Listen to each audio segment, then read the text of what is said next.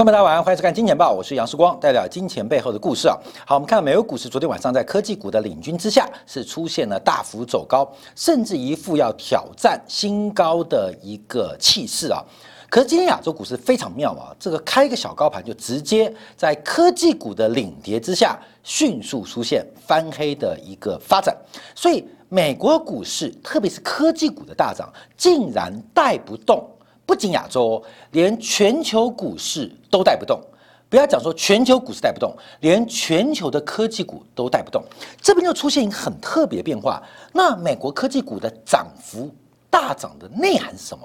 这一波准备创新高的牛市内涵是什么？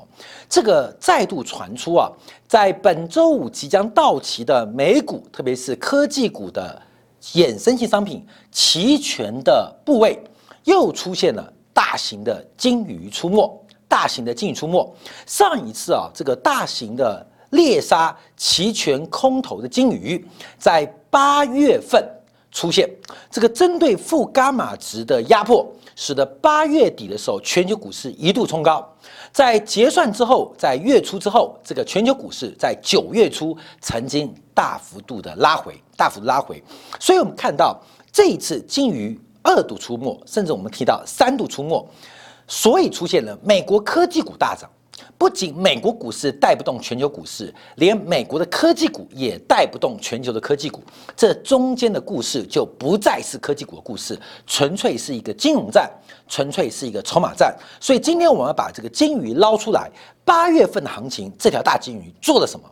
现在这条金鱼又再度做了什么？我们要再做个分析。但今天晚上特别要关注的，替大家注意到是美国司法部跟多位的州检察长准备针对五大科技股的龙头 Google 率先要提出诉讼，针对 Google 对于广告业务也好，包括 Chrome 的浏览器的独占地位也好，进行一个这个起诉的动作。上礼拜是美国众议院的反托拉斯法的小组进行对。四大对于五大科技股的垄断的一个这个听证会，那这礼拜是美国司法部门跟州的检察部门要起诉这些科技股，所以从立法、司法双管齐下，这个垄断地位的 FAMG 它后面的变化如何，这是持续要做关注的。明天我们会做最新的一个追踪。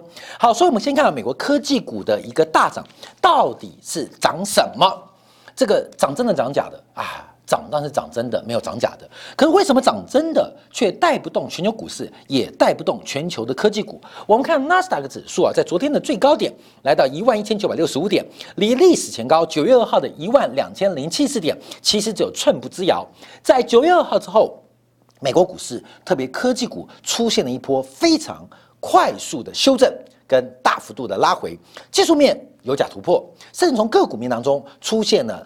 大幅套牢的现象，可是没有想着行情又重新死灰复燃。可这一波的拉升，这一波拉升，我们先提到了全球科技股、全球股市，甚至包括了 FAAMG 都跟不上，都跟不上。所以指数在准备创高，连全指股都跟不动，这到底是什么样的金融的角力？就是我们今天关注的一个重点。我们先看到，先看到这场嘎空秀。呃，再度啊，我们看到从昨天晚上很明显的，在芝加哥选择权的交易所，包括纳斯达克的波动率指数，还有包括纳斯达克一百整个的多头部位跟空头部位出现了非常大的变化。第一个，空头全面性出现危机，而多头全面性的追涨。我们之前有跟大家报告过，叫做伽马值的关系啊，在嘎空之前，上周跟上上周。纳斯达克一百的这个期货部位才刚刚创下两千零六年以来历史第二大的空头部位，在上礼拜跟上上礼拜，纳斯达克一百的期货部分才刚刚创下历史第二大的一个空头的流仓部位，这是一个非常巨大的空头部位的产生，也给。过去两天，过去几个交易日，美国股市的嘎空一火秀备齐了弹药，备齐了弹药，有空单嘛才能嘎，那嘎得住，行情能喷，形成了一个嘎空的循环，越涨越嘎空，空头必须回补，而这个回补力道形成了进一步嘎空的力道。那到底发生什么事情啊？其实这个故事跟八月底的事情一模一样，同样是负伽马值的一个逼空行为，也叫做伽伽马失衡。好，各位朋友，伽马值啊，它一般来讲是跟时间有关系。我们作为卖方，作为期货或选择权，特别是衍生商品的选择权也好，作为卖方都是负伽马值。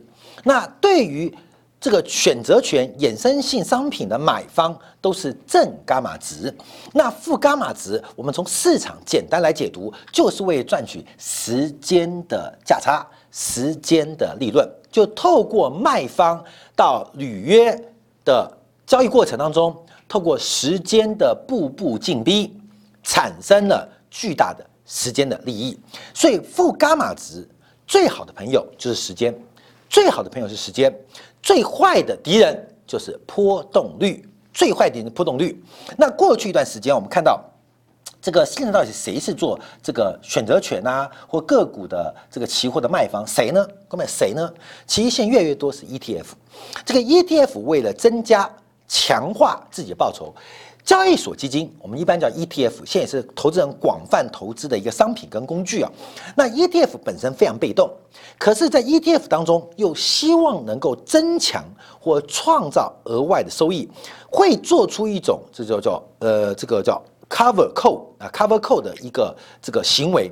cover call 就是把手上的持股进行深度价外或是近天期的选择权。卖出动作赚取时间价值，那这个时间价值啊，基本上是垂手可得。为什么？因为手上有现货、有现股，也不怕什么多空的这个呃嘎空啊杀多，那本来就是一个按照指数的一个呃被动的一个 portfolio 的配置。但你可以赚到时间价值，你可以进行深度价外的卖方，你手上有现货，当然就做出买方的买权的。这个 sell side 啊，做卖权叫 sell call sell call 的动作，所以我们叫做这个 cover call 的一个操作。所以很多被动型基金，像 ETF，很多主动型的基金部位，像保险公司，像呃投资银行的自营部位，他们会做这个 cover call 的一个呃在操作，赚取一个时间价值。尤其因为美国股市很多期权是周结算。周结算个股很多是月结算，你可以赚取一个月报酬，在合理的数学公式的基础之下进行波动率的预估，再赚取相对风险较低的时间价值。啊，光明懂吗？就是手中有现股，我呃两百块，哈，比如苹果现在是两百块，我卖一个一个月到期两百三十块的买权给别人，看涨苹果的投资人就可以去买这个买权。两百三十块到了，我把股票给你；没到，哎，对不起，你要给我权利金，就是卖出选择权，这叫叫就这个 cover call。那因为我有现货，所以我可以进行选择权的价外卖出。那通常算波动率嘛？苹果一个月怎么可能涨十五 percent？很难得嘛，所以大胆的卖，就算涨到了啊，我有现股交割啊，也不错，我等于卖到两百三啊啊，又有是两百块持有的，那我。挂出一个两百三的卖权承诺给市场，啊，那两百三了，我就把股票卖给你们。我卖两百三，还卖蛮高的。那不到两百三啊，甚至呃这个两百以内，我可以赚取时间价值。所以现在啊，很多很多机构人会进行这样操作，这叫做负伽马值的操作。所以当这个市场出现轧空行为的时候，会发生什么事情？它会出现连锁效应。苹果挣到两百三呢，哎，还剩下十天呢，怎么办呢？怎么办呢？那苹果卖掉我就没有嘞，怎么办呢？我是被动型基金啊，我举例啊，被动型，我是保险公司，我是退休基金，我是 ETF，怎么办？那我就要按照城市开始追补现货部位啊，追补现货部位，避免它出现超额的行情，让我的现货部位原有的现股啊被选择权。给卖掉了啊，被卖掉了，因为这是个承诺嘛，卖出买权是一种对于买方的一种承诺，卖出承诺，所以啊，这怎么办？就变现股轧空啊，现股轧空。那现股轧空或追捕又会加大进一步期权它的价值从价位到价内的一个大波动，叫 delta 的波动会放大，而这个放大过程当中又会进一步的逼空卡马值啊。后面这故事就是循环，我希望你有听懂啊，这是一个金融市场我们现在必须有的尝试啊。其实我讲的还不是够专业，因为这个其实我们讲的算尝试，所以后面你听不懂其实很辛苦哦。这个现在金融市场这个。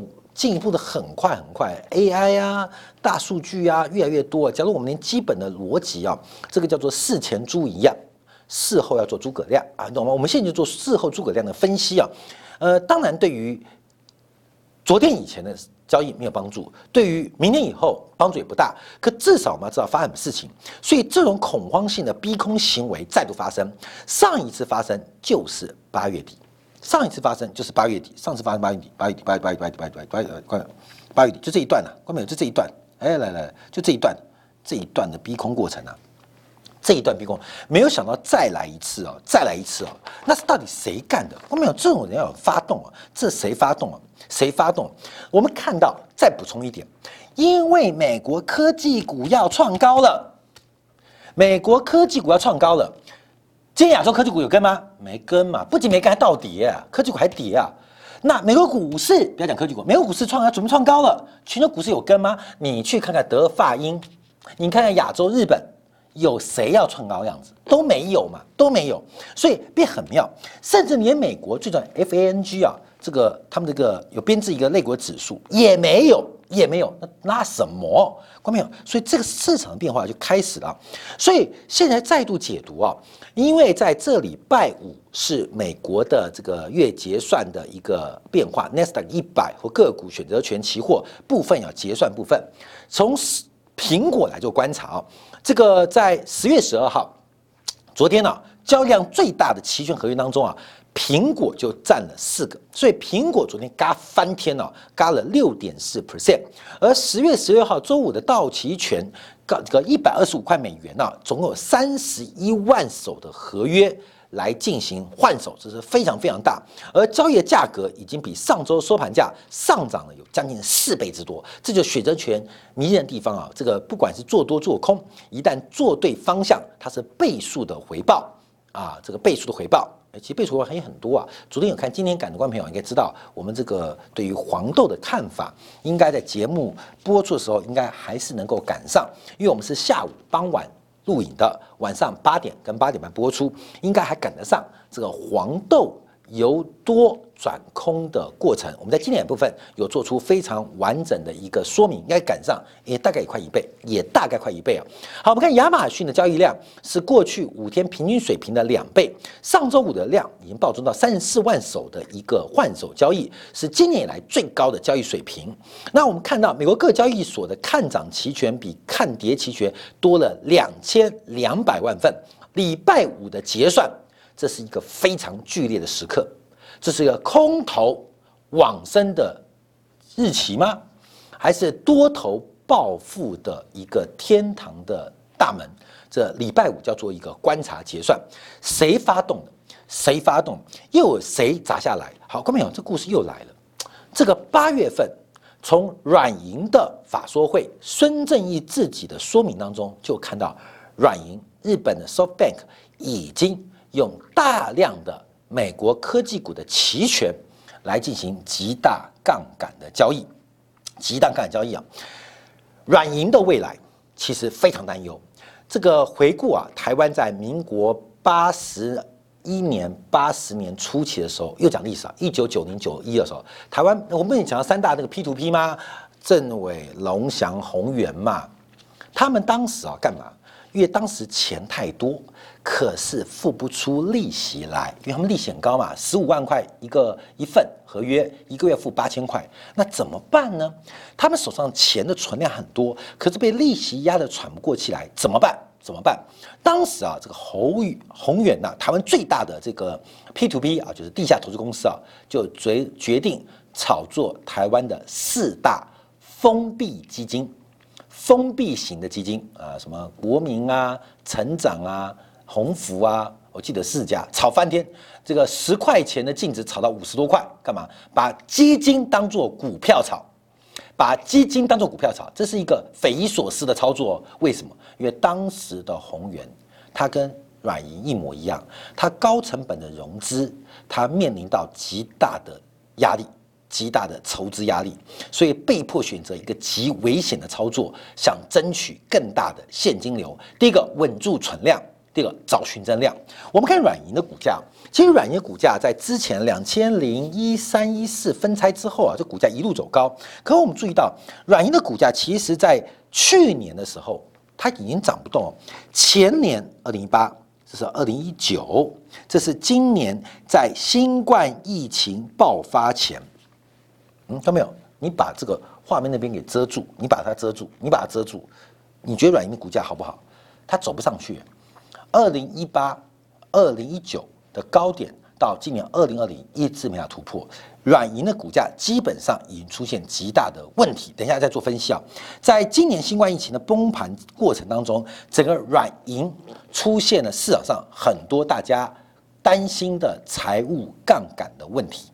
为什么？因为软银是靠故事来募资，包括什么愿景一号、愿景二号赔到歪掉了，所以基本上他的投资人已经有抽手抽腿的。一种想法跟倾向，那主要原因当然是包括 WeWork 跟 Uber 的 IPO 很失败，很失败，也直接导致今年第一季软银出现创办以来最大的亏损。光明，你懂意思了吗？软银其实就是一个合法的法人的 B P to P，软银就是一个合法。大型的 P to P 从那边大量的融资转投资高风险的资产，用高杠杆方式来进行一个风险创投。它本来是一家风险风投啊，创投 VC 越玩越大，越玩越大，玩到最后完全泡沫。为什么？外面你看几个故事啊，因为你看它软银基本上啊，投资的乱七八糟。有人讲啊，孙正义是全球科技股泡沫最重要的推手。这个推手并不是买，而是他不断在创造很多梦想，包括了 Uber，包括了 WeWork。像 WeWork 估值一度高达四百七十亿美金，现在的估值可能连三十亿美金，十分之一都不到。那 Uber 也是一样，IPO 的估值曾经高达一千亿美金，那后来 IPO 所降到八百亿美金，现在可能更惨。那另外包括像 Arm 也准备进行一个。卖出卖出干嘛？要争取现金流。所以软银在今年第二季以前，其实孙正义的资金跟财务是有非常大的疑虑跟问题。这个比较的话，大陆观众就是跟恒大一样了，资产很大，没错，负债更大，而他的资产就像海市蜃楼一样，全部靠估值堆砌出来的。而这估值是怎么堆砌出来？软银扮演这个全球科技股估值高企的主要推手，主要推手。它除了卖，它也买，它买的过程也推高同行业的估值。那估值拉高时，它也卖，卖完之后他再买，它变成一个超级的 P to P 循环。而软银现在干什么事情？在面对今年第二季整个软银发展的极大困境，它的未来发生变化的时候，它在第二季末。采取了非常极端的做法，他已经从一家 VC 也好，一个风投公司也好，或一家投资银行也好，转变一支高财务杠杆的超级巨鲸。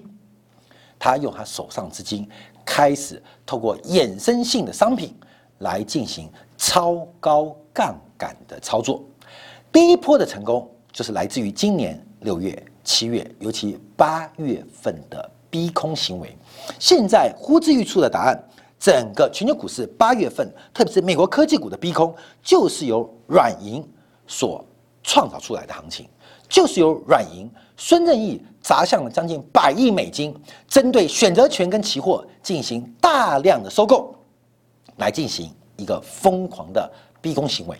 而这个逼空行为成不成功？成功，让整个软银的股价不仅突破了二零一八年高点。不仅突破了二零一九年高点，也突破了今年的高点。所以啊，对别的科技股来讲，高点是在二零二零，二零一九高点早就被今年初给突破掉了。二零一九年的这个二零一八年高点早就在二零一九年被突破掉了。只有软银的股价一直无法做出突破，甚至有越来越多的杂音跟疑虑。可是透过软银超强杠杆、超大杠杆的放大动作。让软银的股价在过去这三个月一飞冲天。后面有？软银股价就一飞冲天，就是这一段，就最后这一段。所以软银现在怎么办？它只能进，不能退，只能进不能退。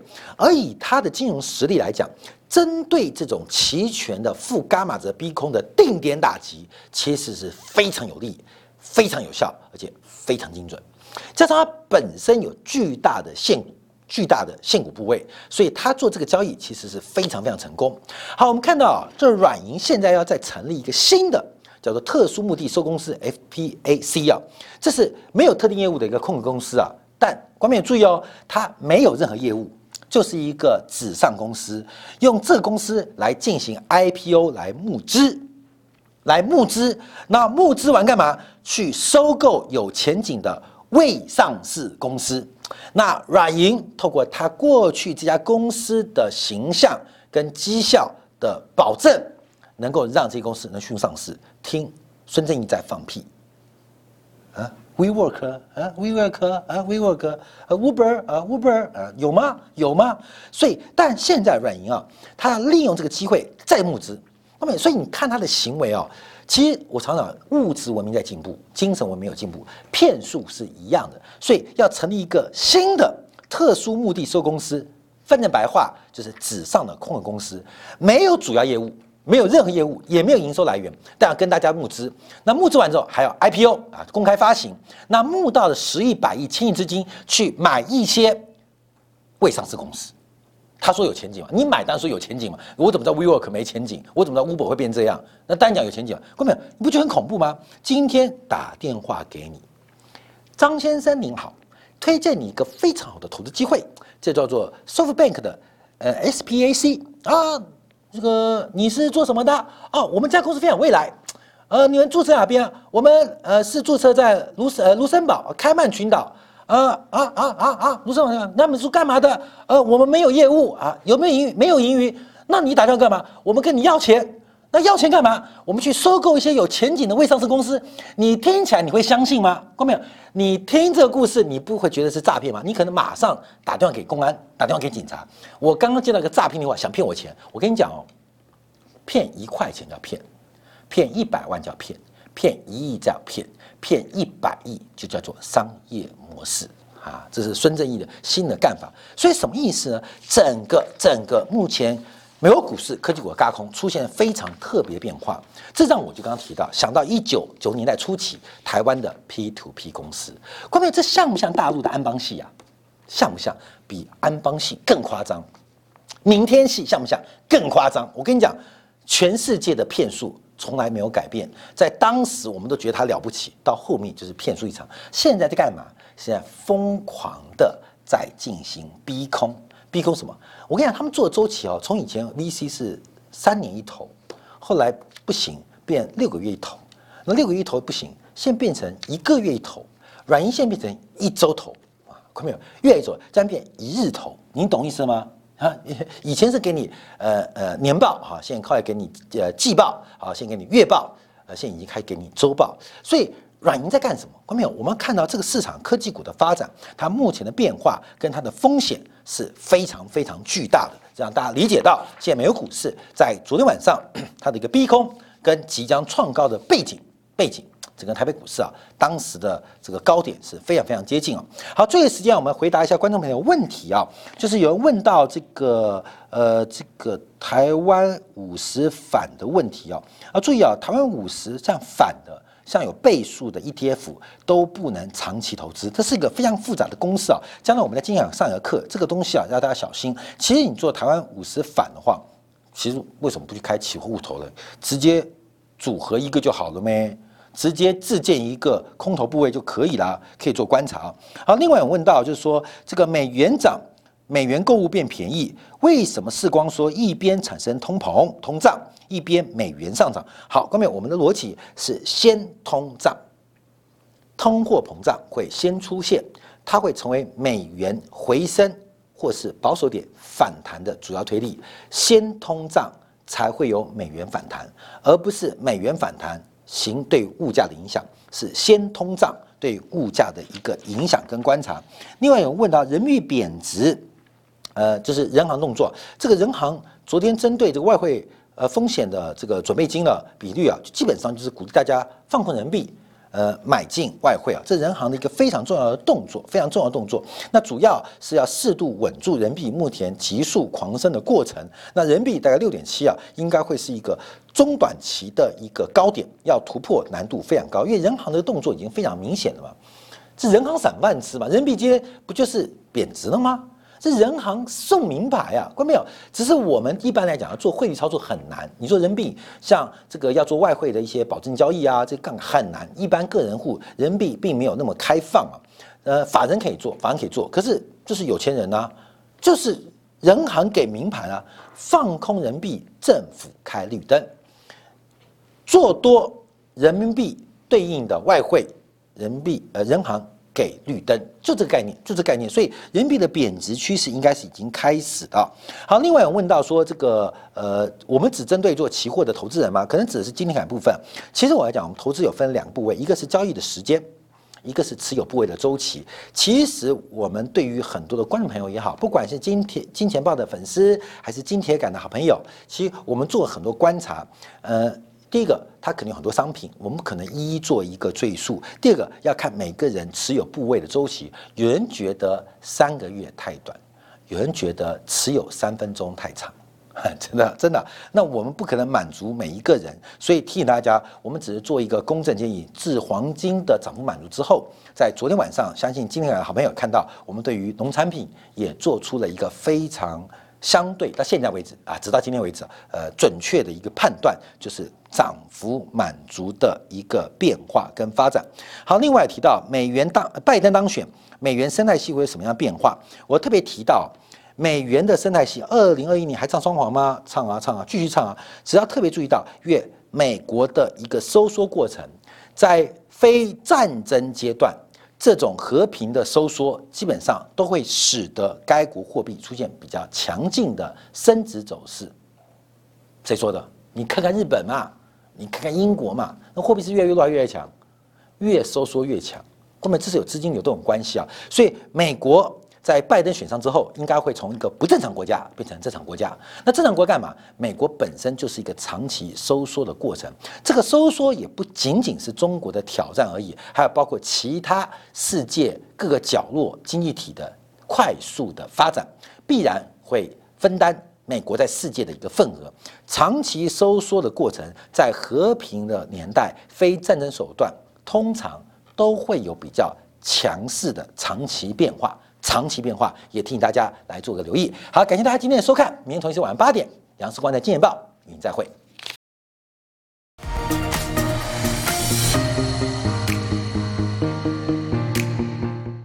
假如喜欢以上的影片，记得订阅、点赞、开铃铛，已经关注我。